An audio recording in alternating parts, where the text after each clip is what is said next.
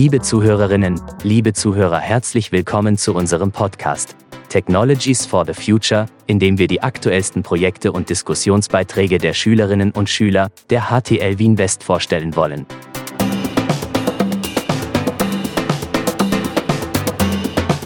Unser heutiges Thema führt uns in die Welt der künstlichen Intelligenz. Seit November vergangenen Jahres steht eine Plattform ganz besonders im Fokus, nämlich das von OpenAI entwickelte ChatGPT. Mein Name ist Peter Zotterle und ich habe heute die Ehre, als Moderator die Diskussionsrunde zu leiten. An unserer heutigen Diskussion beteiligen sich drei Lehrer der IT-Abteilung und ein Schüler aus der Zweier HIT, welche ich gerne kurz vorstellen möchte. Herr Richard Wurzer und Herr Thomas Psick unterrichten Medientechnik und Softwareentwicklung.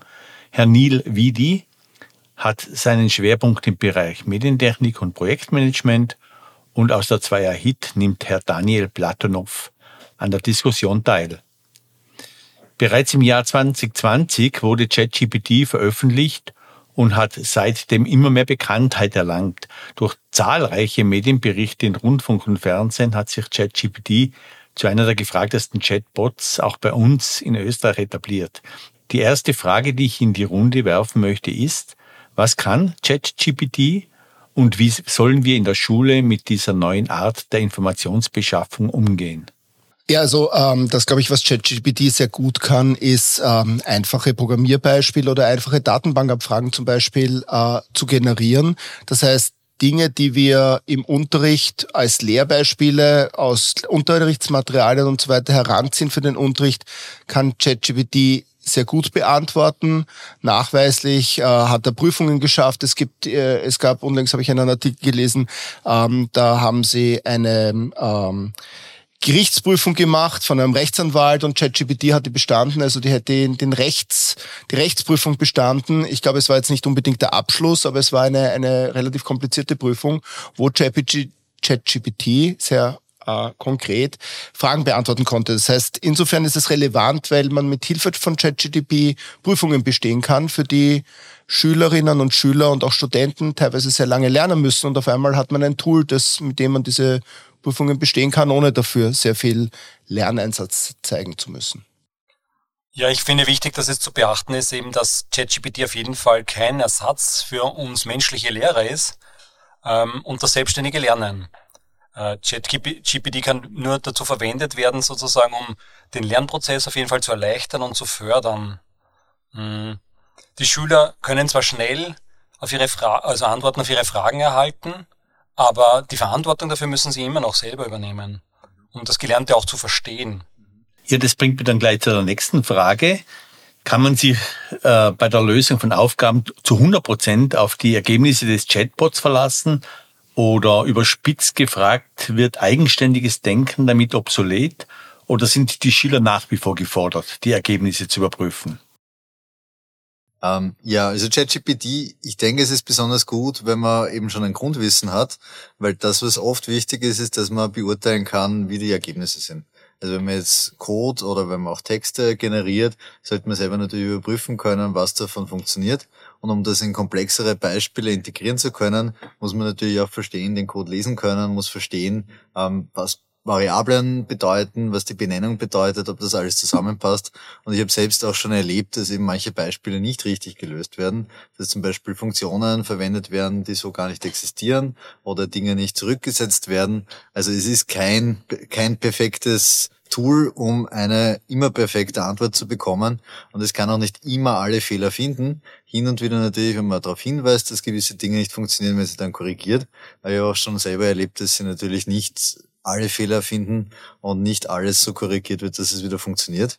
Ähm, aber es ist natürlich super, gerade für einfache Beispiele, dass man mal einen Vorschlag bekommt und auf Basis dieser Idee ähm, selber weiterarbeiten kann und vielleicht auch neue, neue Lösungswege findet, wie man selber vielleicht etwas nicht gelöst hätte beim Programmieren oder vielleicht auch beim Texte schreiben. Ist eine gute, gute Inspirationsquelle und teilweise sicher eine gute Basis, auf der man dann weiter recherchieren und weiter schreiben kann, weil es einfach schneller Dinge zusammenfasst, als wenn ich jetzt das Ganze googeln würde.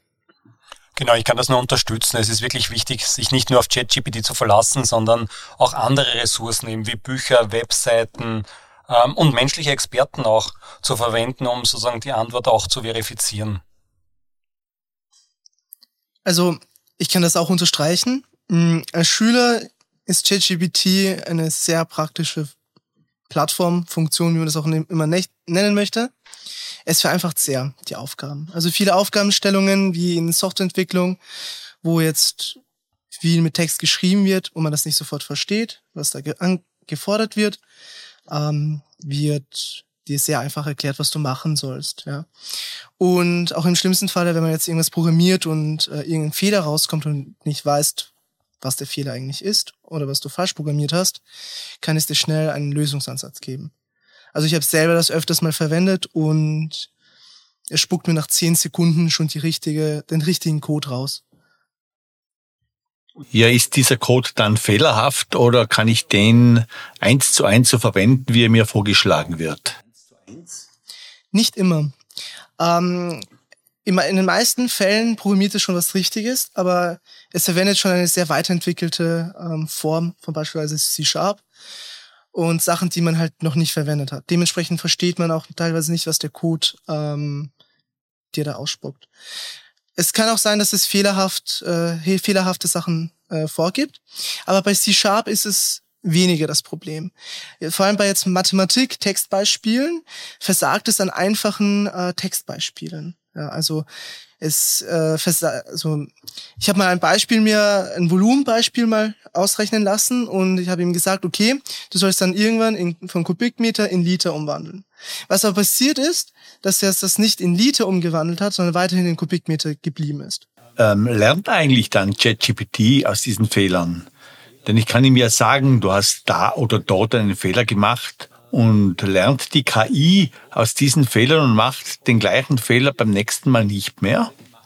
Es kommt drauf an. Also erstmal muss halt der Schüler selber drauf kommen, dass es ein Fehler ist. Also wenn es ein Schüler ist, der jetzt äh, sich weniger in der Materie auskennt, kann es sein, dass er den Fehler nicht mal erkennt und es als richtig wahrnimmt. Ein Schüler, der jetzt sich da ein bisschen mehr auskennt, äh, wird sofort, okay, verstehen, dass es halt ein Fehler ist. Und man kann ChatGPT sagen, okay, ähm, das ist jetzt falsch das Ergebnis, versuche es nochmal. Oder achte auf dies und jenes. Und je nachdem, wie jetzt die Leistung da ist aufgrund des äh, Verbrauchs, es ist ja öffentlicher für alle, ähm, schafft es auch, das sich zu korrigieren. Also es lernt auch von den Eingaben. Also ich kann nur sagen, wenn eben Schüler oder Lehrer eine falsche Antwort von ChatGPT sozusagen erhalten, dann wird auf jeden Fall das Feedback von OpenAI dazu verwendet, um eben kommende Modelle zu verbessern. Das auf jeden Fall. Auch wenn du vielleicht nicht direkt davon profitierst, aber die nächsten Modelle sozusagen, die werden dann auf jeden Fall besser werden durch, durch die Antworten, die man sozusagen an OpenAI gibt.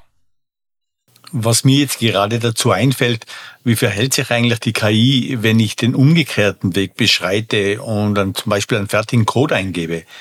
ist dann ChatGPT in der Lage, das, was ich zum Beispiel programmiert habe, zu analysieren? Bekomme ich einen Hinweis auf meine Programmierfehler, die ich selber gemacht habe? Gibt es einen kreativen Ansatz des Systems? Ähm, nur ganz kurz, was natürlich praktisch ist, ich kann mir Sachen erklären lassen. Gerade beim Programmieren kann ich einen fertigen Code eingeben und kann mir erklären lassen, was dieser Code macht und kriege dann eigentlich meistens eine relativ gute Erklärung davon, was die einzelnen Teile im Code jetzt bewirken. Und das hilft sicher, gerade wenn man was neu lernt, dass man einfach ein bisschen besser versteht, nachvollzieht, ähm, wie man das selber lösen könnte und vielleicht dann auch leichter weitermachen kann mit einem Beispiel. Vielleicht kann man Angaben besser verstehen und kann vielleicht dadurch auch besser ähm, ja, für sich selber was dazulernen. Genau, also ich glaube auch ChatGPT kann äh, Texte oder eben Code generieren. Was es aber nicht kann, es kann nicht kreativ sein und neue Konzepte erfinden, so wie sozusagen ein menschlicher Schöpfer das tun könnte. Also das geht nicht. Mhm, wie kann ich sowas jetzt eigentlich ganz praktisch in den Unterricht integrieren, ohne dass man jetzt zum Beispiel Deutsch oder in Englisch hat man immer die, die Angst, dass eigentlich nur Kopien abgegeben werden. Man gibt einfach den Aufsatz ein oder das Thema des Aufsatzes und sagt, schreiben wir 500 Wörter dazu und dann wird ein perfekt, ein perfekter Text geschrieben. Und ich kann sogar danach noch Fehler einbauen lassen, Beistrichfehler oder Rechtschreibfehler, so dass es nicht so ganz ausschaut, als wenn es eine Maschine geschrieben hätte. Wie könnte man das aber praktisch in den Unterricht integrieren? Die, die Frage, die sich für mich stellt, auch wenn ich jetzt kein äh, Lehrer bin, der, der in Sprachen unterrichtet, ist, ähm, ob diese Aufgaben, einen Text zu produzieren, der eine bestimmte Länge hat, äh, mit einem Tool wie ChatGPT eine Zukunft hat. Weil ist das etwas, was was jemand braucht? Ist das was, was eine Firma braucht, äh, einen Text zu produzieren? Noch dazu, wir haben es gerade ausprobiert, wenn man ChatGPT längere Texte generieren lässt, also die nicht 500 Worte sind, sondern mehrere Seiten lang, wird es sehr schnell sehr wiederholend. Der Inhalt ist begrenzt auf ein paar Argumente und im Wesentlichen kann man natürlich jetzt 1000 Seiten sich mit Blabla generieren lassen. Mach, wird auch teilweise gemacht. Wir wissen das aus der Vergangenheit. Es gibt, einmal haben es das italienische Parlament mit 1000 Anträgen äh, bombardiert. Da haben sie in jedem Antrag ein Wort ausgetauscht und das ist neuen Antrag eingebracht. Äh, natürlich kann man solche Dinge machen. Die Frage ist, ob das als Tool zielführend ist. Ich glaube, dass man sich gerade bei den Sprachen überlegen muss, äh, welche Art von Aufgaben können maschinell nicht erledigt werden, wozu braucht es eine Kreativität äh, und solche Dinge wie, wie lernt man Texte, die generiert wurden, zu analysieren nach bestimmten Gesichtspunkten, welche Argumente sind besonders treffend gemacht worden, welche sind ein bisschen ungenau äh, solche Dinge kann man vielleicht erkennen. Ich glaube, dass die, dass die Verwendung von ChatGPT im Unterricht vom Fach sehr stark abhängt und gerade bei sprachlichen Fächern muss man vielleicht neu überdenken, welche Arten von Aufgaben es für die Schüler gibt. Die Sorge, die ich bei meinem Unterricht in SEW sehe, ist dadurch, dass die einfachen Beispiele sehr gut gelöst werden. Die Schüler, die vielleicht statt sie selber zu lösen und zu verstehen, mit ChatGPT lösen und dann das Grundwissen, das sie brauchen, um komplexere Beispiele zu lösen, nicht haben, als, weil sie es nie geübt haben und dass man das dadurch verliert. Auf der anderen Seite, der Taschenrechner war am Anfang auch eine große, Strate äh, große Katastrophe im Mathematikunterricht. Jetzt braucht man nicht mehr rechnen können und alles macht der Taschenrechner. Wie wir sehen, muss man sehr wohl noch rechnen können und der Mathematikunterricht hat sich dementsprechend angepasst. Also nehme ich an, es wird was Ähnliches halt in den Sprachen jetzt passieren. Das ist meine meine Hoffnung, wie das weitergeht. Ja, das Ziel muss sein, eben, dass ChatGPT als unterstützendes Werkzeug eingesetzt wird, um eben Zeit und Ressourcen zu sparen, um den Schülerinnen und Schülern dann auch mehr Zeit und Gelegenheit zu geben, ihr Verständnis und ihre Fähigkeiten auf selbstständige Weise zu entwickeln und zu festigen. Ja, ich glaube auch, dass das wichtig ist. Ich glaube, dass als Tool natürlich, eh wie der Thomas schon gesagt hat, super ist, wenn man es ergänzend einsetzt. Es ist wahrscheinlich schwierig oder manchmal gerade für die äh, einfachen Übungen schwierig, dass man das ersetzt durch Übungen, die kreativer sind. Aber grundsätzlich ist natürlich der moderne Unterricht, sollte möglichst viel von der eigenen Persönlichkeit einfließen lassen, sollte die Schüler motivieren. Und es regt natürlich auch an, gerade in solchen Bereichen, dass man vielleicht manche Modelle, die früher noch gang und gäbe waren, überdenkt. Also gerade so Übungen, wie ich es teilweise noch in der Schule gehabt habe, dass man Folien abschreibt und sowas macht man zum Glück halt nur mehr selten. Weil natürlich hat es einen gewissen Lernfaktor, aber es gibt natürlich bessere didaktische Methoden, dass man Inhalte lernt. Und vielleicht wird da manches ausgeschalten. Dauert natürlich, muss adaptiert werden, müssen die Leute annehmen, müssen die Leute verstehen, wie man das vielleicht anders gestaltet und was Vor- und Nachteile sind. Aber ich glaube, insgesamt gesellschaftlich und auch im Unterricht kann es viele Vorteile bieten, weil eben gerade mühsame Dinge dadurch vielleicht ein bisschen vereinfacht werden und dadurch auch alle profitieren, weil einfach Zeit gespart wird und Energie gespart wird. Ja, dann äh, gibt es eigentlich eine Frage, die sich eigentlich an die bisher gesagten Worte anschließt, und zwar, ähm, es bleibt ja nicht stehen, sondern wir haben die nächsten Jahre, die auf uns zukommen. Wohin geht die Reise eigentlich? Also ich glaube, dass es sehr vieles verändern wird in den nächsten Jahren. Ähm, ChatGPT ist vorerst ja nur noch ein Sprachmodell, was aus älteren Daten, die jetzt die Menschen es eingespeist haben, Sachen beigebracht hat. In Zukunft bin ich mir auch ziemlich sicher, dass es auch mit aktuellen Daten auch arbeiten kann. Also mit Wettervorhersagen oder auch äh, bestimmten Bewegungssachen. Und wenn wir es irgendwann schaffen, dass es wie ein Forscher fungiert, also ein Forscher stellt meistens eine These auf und muss es ja irgendwie belegen. Und wenn es halt äh, ChatGPT schafft, diese Thesen äh, selber zu verfassen und dann zu überprüfen, wird es äh, zu einem massiven Fortschritt in Medizin, in Technologien und des Weiteren geben. Ähm, auch für Unternehmen wird es auch super wichtig sein, sich da anzupassen, generell, weil es wird sie noch viel konkurrenzfähiger machen. Also viele Jobs, die wir jetzt haben, werden wahrscheinlich in Zukunft stets abgebaut werden. Also wirklich so die Braindead-Jobs, wo man nur alles in eine Excel-Datei reinschreibt und was auch immer, äh, die wird man dann nicht mehr brauchen, weil die künstliche Intelligenz, wenn man sie so nennen möchte, ähm, das ersetzen kann. Ich glaube auch, es ist zwar momentan noch sehr schwer zu sagen, wo die Reise wirklich in Bezug auf ChatGPT und andere künstliche Intelligenztechnologien gehen wird, aber es ist natürlich wahrscheinlich, dass sich die Technologien weiter äh, schnell verbessern werden und verfeinert werden und dass sie natürlich auch in immer mehr Bereichen eingesetzt werden. Also egal, ob das jetzt automatisierte Prozesse sind, ob die Effizienz erhöht wird, ähm, auch, auch für fortgeschrittene Anwendungen dann, wo man jetzt noch gar nicht dran denkt, glaube ich auch, dass dann sozusagen die AI eingesetzt werden wird. Mhm. Ja, ich glaube, dass es als unterstützendes Tool in vielen Bereichen sicher Anwendung findet, eh jetzt schon und wahrscheinlich in Zukunft in ganz vielen Softwarebestandteil sein wird. Also egal, ob das jetzt Bildbearbeitung ist oder Textverarbeitung, ähm, dass man das vielleicht auch integriert in den Alltag, wenn man mit Teams arbeitet, in Meetings arbeitet, um Dinge schneller zu recherchieren. Ich glaube nicht, dass es wirklich ähm, die meisten Jobs ersetzen wird, sondern eher erweitern wird.